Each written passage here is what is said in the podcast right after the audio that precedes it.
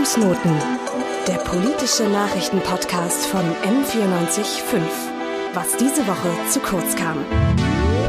Für viele sind die Abschlussprüfungen ja bereits rum für dieses Jahr. Viele kennen schon ihre Noten und sind jetzt erstmal fertig mit der Schule. Aber oft kommt dann ja die Frage, was mache ich danach? Will ich studieren oder mache ich eine Ausbildung oder möchte ich erstmal ein Praktikum machen? Oder gehe ich vielleicht auch ins Ausland und möchte einen Freiwilligendienst absolvieren? Und so ein Freiwilligendienst, der kann einen natürlich eine sehr bereichernde Erfahrung sein. Allerdings ist die Herangehensweise dabei manchmal etwas problematisch oder auch die Gründe, warum man das macht. Und deswegen wollen wir heute das Ganze mal ein bisschen kritisch hinterfragen und über White Saviorism sprechen. Und es geht jetzt auch gar nicht darum, dass wir Freiwilligendienste im Ausland verteufeln wollen oder den Menschen ihre Erfahrungen absprechen möchten. Genau, es geht nämlich eher darum, über den Begriff aufzuklären, was er bedeutet und sich vielleicht selbst zu fragen oder auch zu hinterfragen, mit welchem Blick oder mit welcher Motivation man ein solches Auslandssemester angehen möchte. Und darüber sprechen wir heute. Mein Name ist Hanna Hieronymus.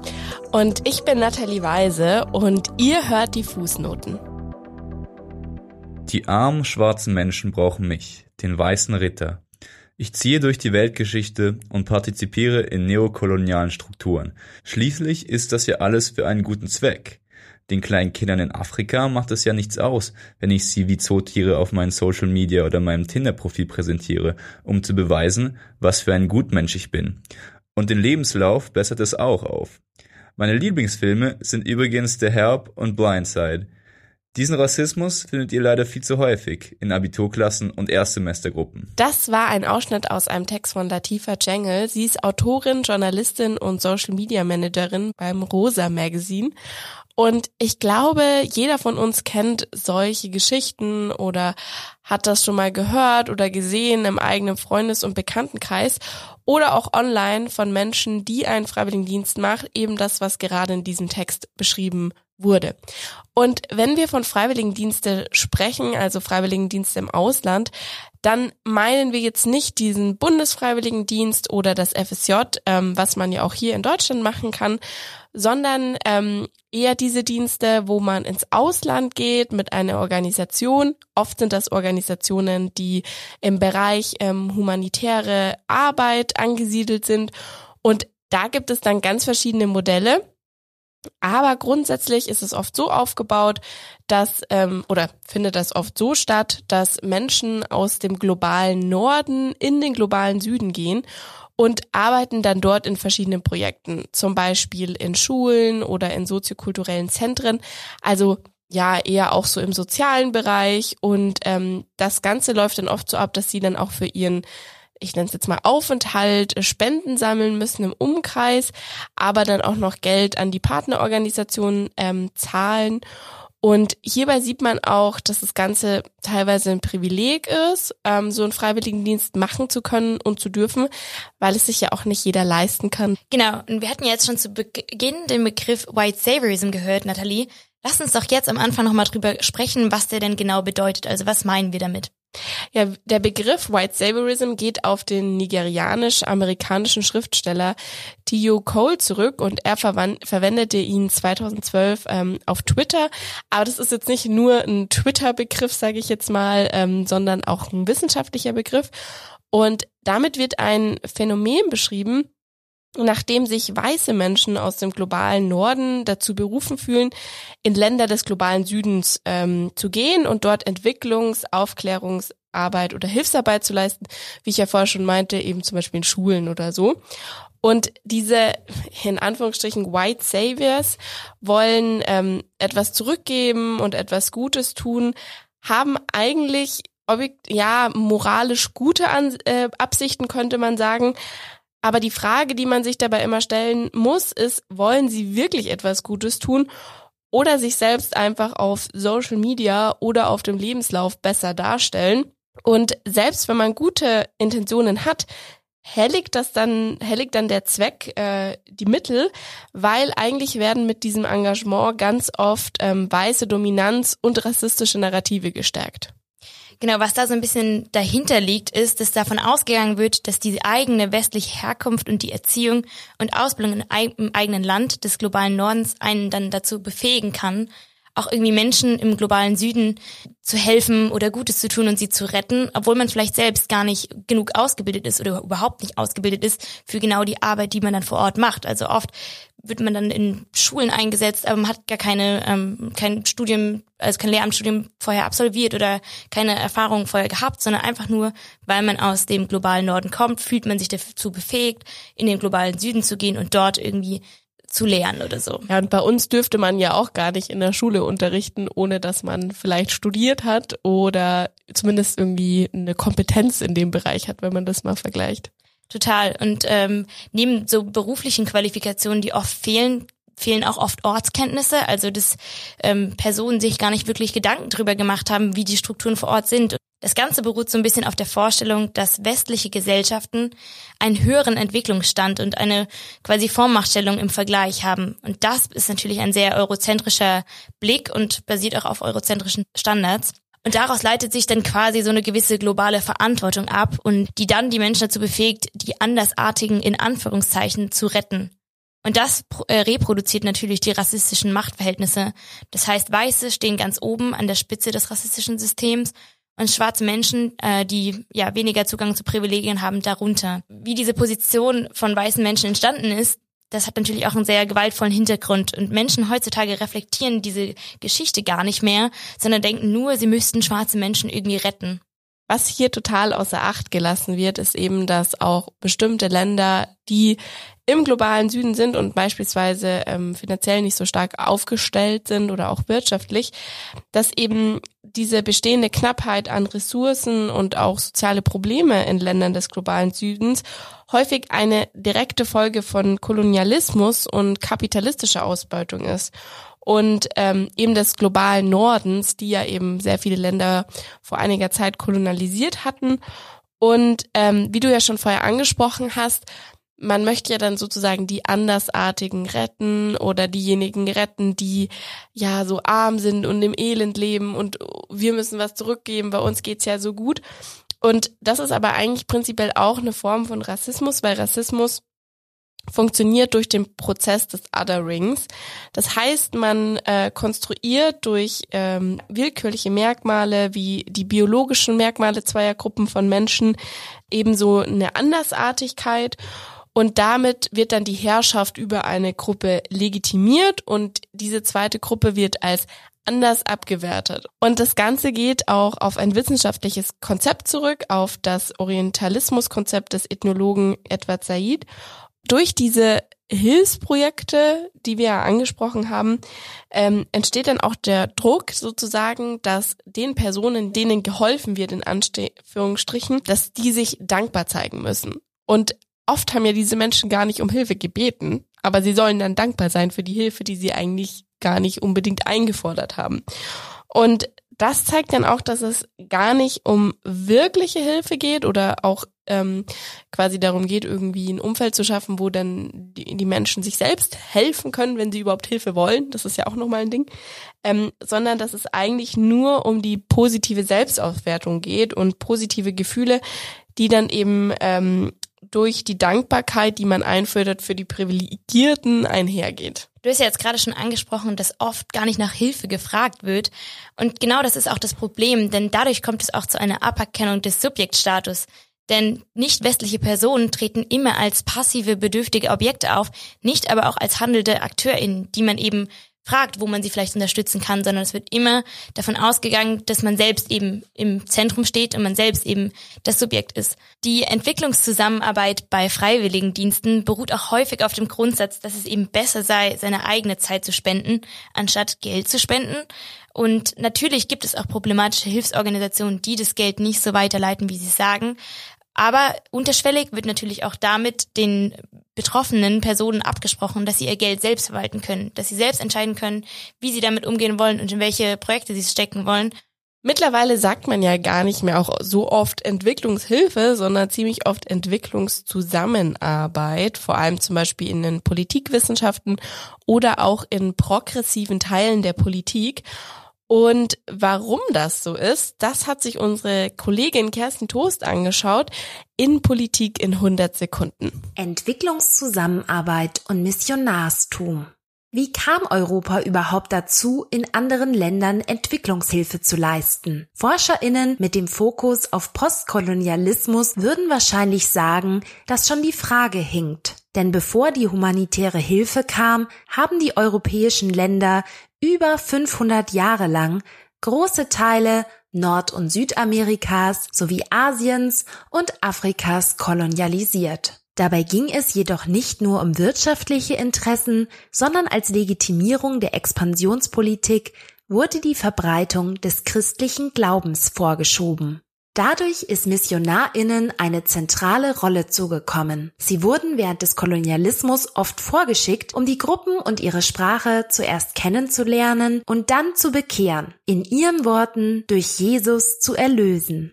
In den Predigten haben sie das sogenannte Wort Gottes mit den rassistischen Legitimierungen des Imperialismus verbunden, um die Akzeptanz der systematischen Gewalt, wie zum Beispiel auch der Sklaverei, unter der örtlichen Bevölkerung zu steigern. Erste Formen humanitärer Hilfe, wie zum Beispiel Bildung oder Essen, gab es nur für diejenigen, die zum Christentum konvertiert sind. Nach dem Ende des Zweiten Weltkriegs hat sich US-Präsident Harry S. Truman das erste Mal für Entwicklungshilfe ausgesprochen, um die Menschen aus ihrer Armut zu befreien. Also war sogenannte humanitäre Hilfe das Mittel der Wahl, um die Ausbreitung des Kommunismus zu verhindern. Seitdem werden Schulen gebaut, Trinkwasserprojekte gefördert, Englisch unterrichtet und vieles mehr. Inzwischen jedoch lautet der Kernbegriff Entwicklungszusammenarbeit um alle beteiligten Länder und Gruppen als gleichberechtigte Partnerinnen auf Augenhöhe darzustellen.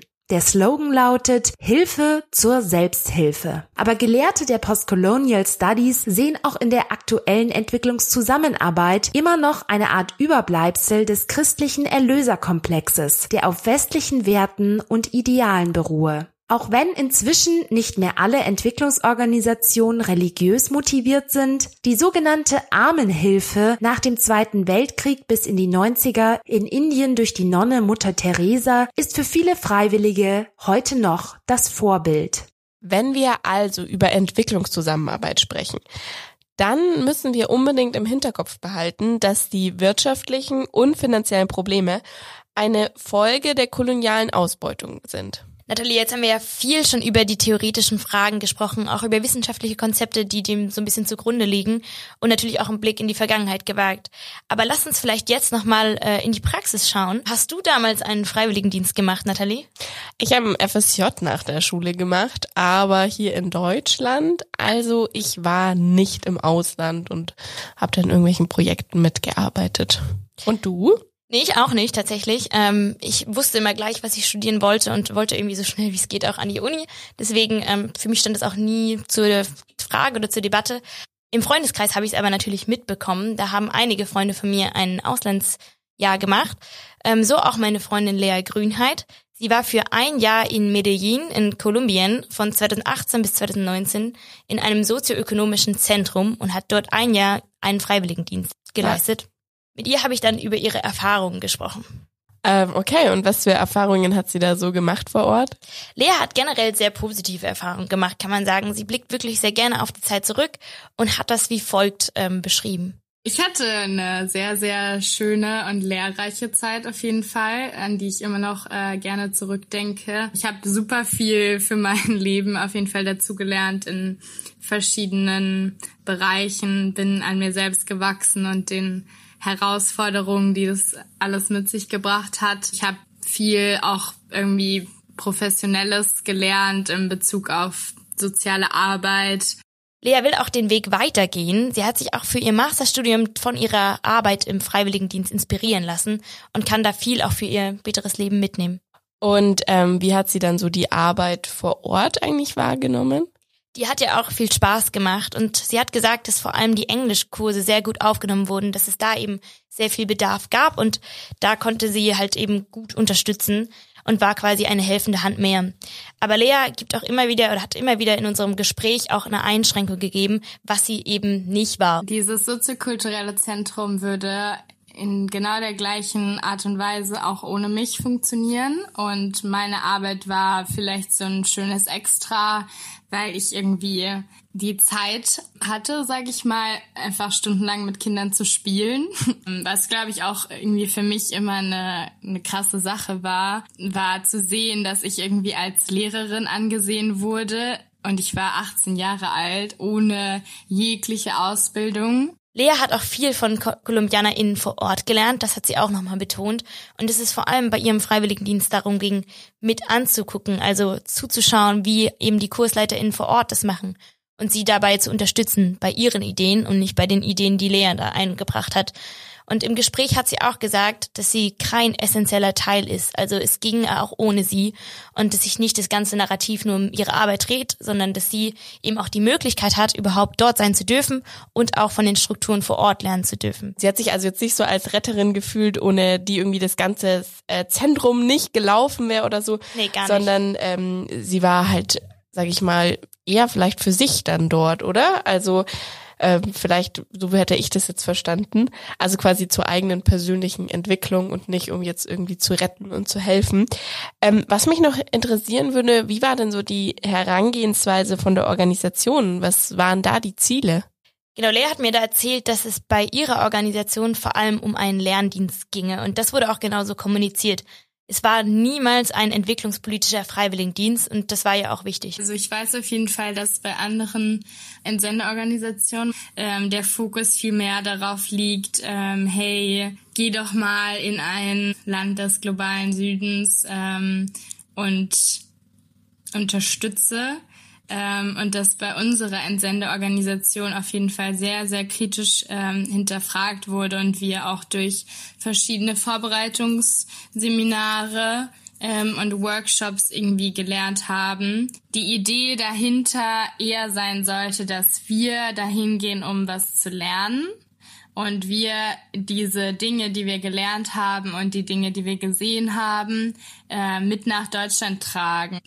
Es geht also vor allem auch darum, dass Lea ihre Erfahrungen mit nach Deutschland bringen kann. Vor allem auch durch die Erfahrungsberichte, die sie regelmäßig ähm, geschrieben hat, die vor allem dann Leute vor Ort aus ihrem Dorf und ähm, ja auch Leute, die eben vorher gespendet haben, gelesen haben und so auch mehr über das Leben in Kolumbien erfahren konnten und vor allem durch eine realistische Perspektive. Denn viele haben eben nur das Bild von Drogen im Kopf oder Pablo Escobar, aber es geht halt eben um viel, viel, viel mehr und das ist auch vielleicht gar nicht das Bild und das konnte Lea eben sehr gut und sehr realistisch durch ihre Erfahrungsberichte vermitteln. Und wie waren dann die Reaktionen hier in Deutschland, als Lea zurückgekommen ist? Also eher positiv, negativ oder was waren da so, ähm, ja, wie wurde das so aufgenommen? Ich glaube, ich würde sagen, sehr durchwachsen, so habe ich das wahrgenommen. Ähm, also viele Leute waren eben sehr interessiert und ähm, haben gefragt, was sie da gemacht hat und so. Aber leider ähm, kam so ein vorherrschendes Bild raus, das Lea eben nicht so gut fand und das auch gar nicht so wirklich dem gerecht wurde, was oder warum sie dorthin gegangen ist. Und das trat vor allem auch bei älteren Menschen auf, die sich das eben noch schwerer vorstellen können. Und was es genau für ein Bild ist, das hat uns Lea auch erklärt. Hey, wie stark von dir, dass du nach Kolumbien gegangen bist und wie ist es denn da so? Und irgendwie ein ganz verzerrtes Bild haben von irgendwie Kolumbien und kolumbianischen Verhältnissen und die mich da irgendwie ähm, gefeiert haben, dass ich, dass ich mit 18 Jahren mir das zugetraut habe, dahin zu gehen und irgendwie was Gutes für die Menschen getan hätte, was ich auf jeden Fall so gut wie es geht immer versucht habe, richtig zu stellen. Aber letztendlich manche Leute das auch einfach, glaube ich, hören wollen. Also sie selber hat es so aufgefasst, dass sie quasi für sich selbst lernen möchte und das auch ein Lerndienst ist, so wie ich das verstanden hatte. Und dann im Gegensatz dazu waren viele Menschen in Deutschland eher der Meinung, dass sie ja was Gutes gemacht hat und armen, ungebildeten Menschen in Kolumbien geholfen hat und denen was beibringen will. So hatte ich das so rausgefiltert. Ja, genau. Aber es geht sogar noch weiter. Lea hat mir auch von einer sehr negativen Erfahrung berichtet, wo sie auch direkt mit White Saviorism konfrontiert war. Und das erzählt sie jetzt. Ich habe auch mal einen, Vortrag gegeben nach meinem Freiwilligendienst, wo die Reaktionen auf jeden Fall ganz schrecklich waren, ähm, weil ich wirklich eine Folie in dem Vortrag hatte, die, glaube ich, den Titel hatte No White Saviorism. Ich dann auch irgendwie so ein, so ein Bild von mir auf diese Folie gepackt habe und das aber mit so einem dicken roten Kreuz äh, durchgestrichen habe und gesagt habe, und genau das sind die Bilder, die ich irgendwie ungerne verbreiten möchte, weil sie eben dieses Bild irgendwie äh, verstärken und wiederholen. Von wegen, ich als weiße Deutsche bin da irgendwie hingegangen und war irgendwie der, der Mittelpunkt ähm, und das Wichtigste und irgendwie ganz viele kleine Kinder aus einem Land des globalen Südens sitzen irgendwie auf meinen äh, Knien. Für, äh, persönlich mag ich das Bild total gerne, weil ich eben auch den Kontext kenne und irgendwie weiß, wer diese Kinder sind und wie dieses Bild entstanden ist. Aber nach außen hin wirkt das Bild eben so, wie ich das nicht möchte, dass es wirkt. Und deswegen habe ich mich irgendwie da sehr bewusst dagegen entschieden. Und das wurde aber bei diesem Vortrag zum Beispiel überhaupt nicht verstanden. Die wenigsten haben das wirklich äh, verstehen wollen.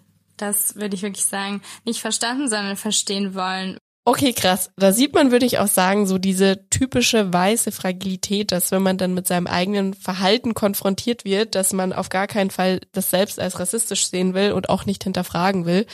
Ja, heftig. Ja, ich war damals auch voll geschockt, als sie mir die Geschichte erzählt hat und auch jetzt nochmal ähm, im Interview für den Podcast ähm, war das wieder so, okay, krass. Also damit äh, hätte sie auch, glaube ich, selbst nicht gerechnet. Also ich glaube, sie ist selbst auch mit der ganz anderen Erwartungshaltung rangegangen und war dann sehr erstaunt von den Reaktionen, die kamen.